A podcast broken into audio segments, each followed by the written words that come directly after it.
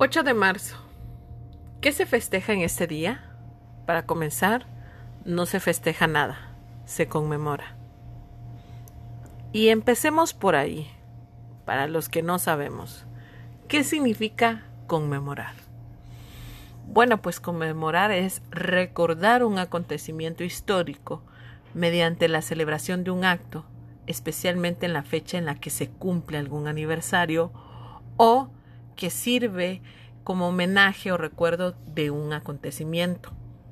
Entonces, ¿qué se conmemora el 8 de marzo?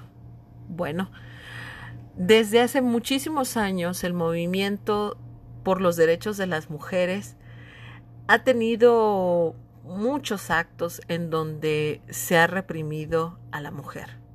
Y les voy a dar unos ejemplos nada más para que sepan que de verdad esto es histórico porque he escuchado a tantas mujeres y hombres que en esta cuestión de no investigar pierden realmente los eventos de por qué hasta el día de hoy sigue esta lucha. Comenzamos con que el 8 de marzo de 1857, sí, 1857, las mujeres que trabajaban en la industria textil organizaron una huelga. ¿Y qué pedían en esta huelga? Bueno, pedían nada más y nada menos que hubiera salarios justos y condiciones laborales humanas para las mujeres. Sin embargo, al momento de alzar la voz, pues ¿qué cree? Lo que siempre hace el Estado. Mandaron a la policía y las detuvieron. Dos años más tarde, las manifestantes crearon su primer sindicato para pelear por sus derechos. 51 años después, el 8 de marzo, pero de 1908, 15.000 mujeres tomaron las calles de Nueva York para exigir un aumento de sueldo, menos horas de trabajo, derecho al voto y prohibir el trabajo infantil. Así es, esta cuestión de que los niños no trabajen, eh, no crean que es algo de moda.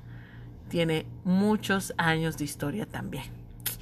Y bueno, una fecha clave que impulsó a las mujeres conseguir en la lucha fue que el 25 de marzo de 1911 más de 100 obreras textiles fueron quemadas vivas en una fábrica, otra vez en Nueva York. Este incendio fue este, provocado por el dueño de, esa, de esa empresa, de esa fábrica, ya que nuevamente las mujeres reclamaban jornadas de ocho horas, que no se trabajara los domingos e igual salario por igual tarea, claro, a comparación de los hombres. Se puede decir que desde un enfoque de derechos humanos, ese es un día para reconocer las desigualdades que enfrentan no solamente las mujeres de aquella época, sino todavía actualmente eh, en las esferas económica, política, social y cultural.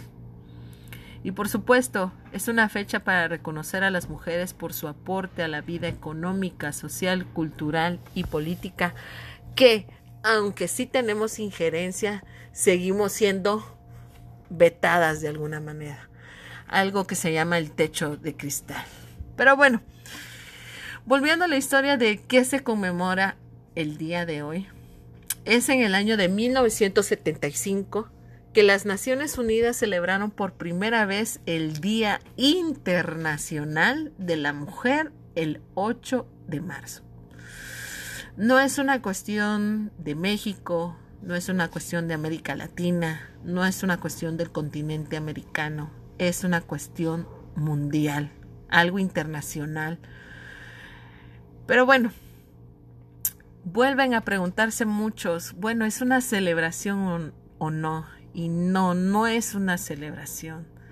Recuerden que surge del crimen, del asesinato de estas obreras de la fábrica textil quienes solamente exigían derechos laborales mediante una huelga pacífica.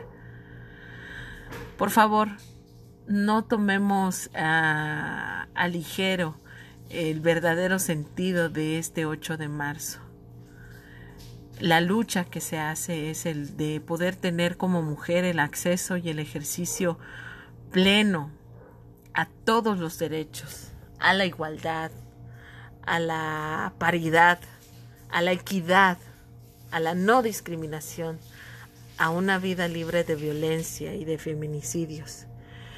Y es por eso que el día de hoy este audio es una aclaración y recordatorio de qué se conmemora el día de 8 de marzo en esta fecha. Porque todas esas mujeres que han luchado y muerto por mis derechos y por los derechos tuyos, mujer que me escucha, merecen mi respeto y el de todas las mujeres del mundo. Te pido de favor que no digas que no eres feminista.